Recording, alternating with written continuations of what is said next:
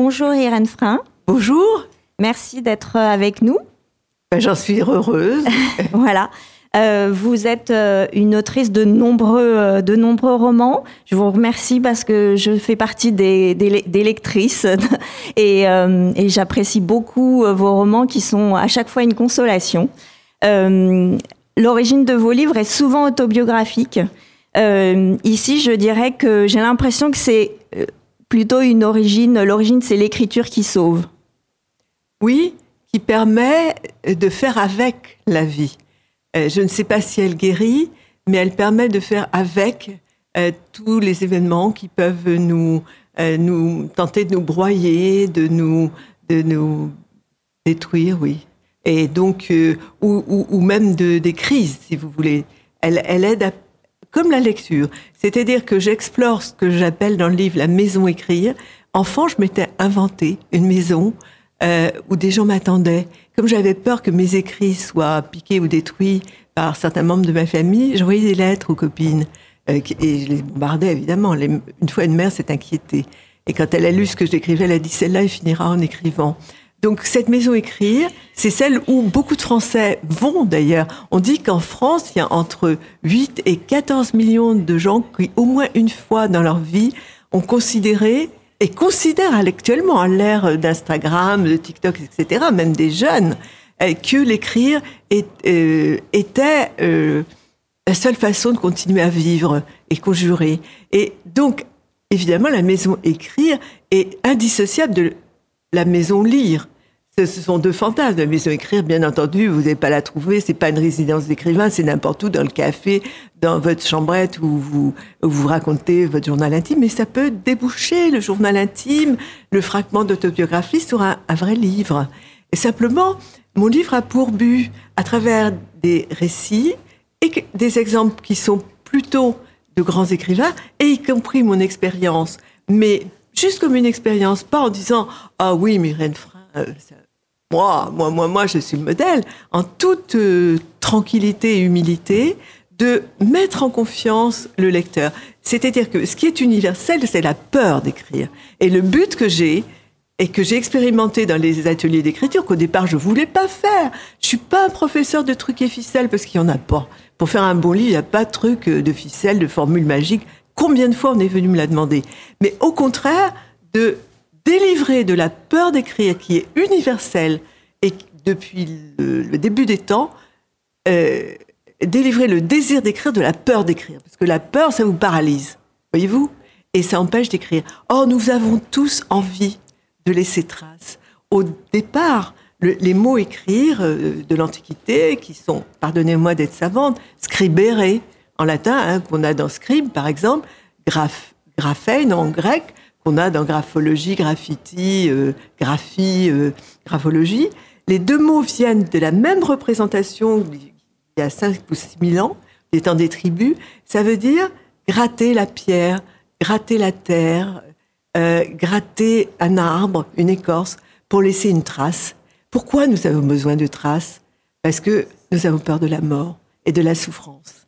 Et laisser la trace, on n'écrit pas pour soi, je voudrais tellement le communiquer. Vous n'écrivez pas pour vous. Vous vainquez, euh, euh, enfin, pardon, essayez de vaincre vos pudeurs. N'ayez pas honte, n'ayez pas peur. Les autres vous attendent. Moi, j'avais cette maison écrire dans la tête où des gens m'attendaient. Vous aussi. Même si c'est un journal intime, euh, vous préparez quelque chose, vous parlez à quelqu'un, à un absent. L'écriture, c'est ce qui permet de vaincre l'absence le départ, la rupture, le deuil, la tristesse, la mort, de s'offrir un recommencement, une résurrection, une trace, et de se dire ouais, notre vie, elle n'est pas passagère, c'est pas la trace va nous survivre, ne serait-ce que dans on va la retrouver euh, après notre disparition, et puis même après quand on n'a plus envie d'écrire, elle est là. Elle nous permet de nous arrimer à la vie. Et donc, c'est ce livre qui est un récit, je le dis encore, il n'y a pas de théorie. Hein. Euh, J'aurais pu en faire, je suis universitaire.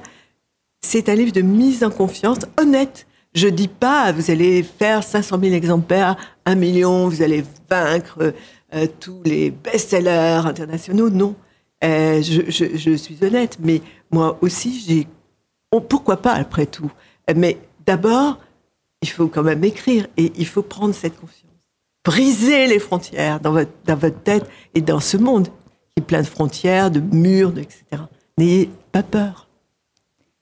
Donc en fait, euh, vous êtes là dans ce livre, en fait, vous êtes un écrivain qui cherche à faire écrire les autres? Bah, écoutez, moi j'aime le partage. Je sais qu'écrire c'est du partage, donc c'est encore une écriture du partage. Et quand les mots étaient impuissants à faire euh, comprendre ce que c'était, par exemple la fiction, on passe dans un autre monde. La fiction c'est mentir, mais c'est un mensonge qui va dire la vérité. La réalité, elle nous dit quelque chose tout, euh, haut, mais en fait, elle dit quelque chose tout bas. Et euh, celui qui prend la plume, il va chercher ce qui est caché.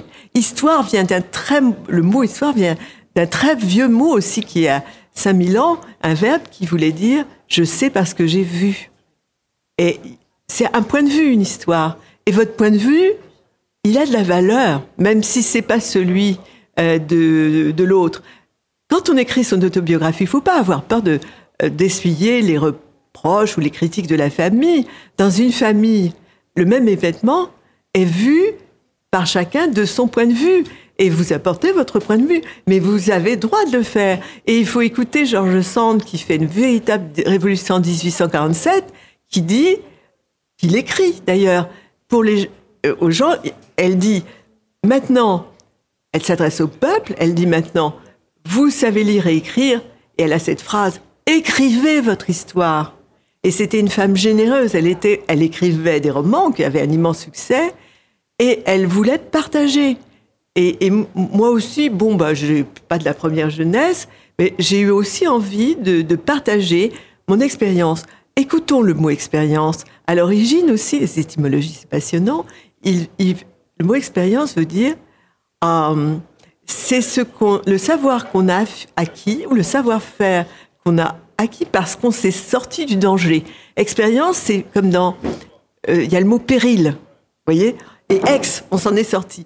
On peut s'en sortir. Et donc, bah, c'est quand même un peu à ceux qui s'en sont sortis. Bon, voilà, j'ai des lecteurs et des lectrices comme vous, ils sont nombreux.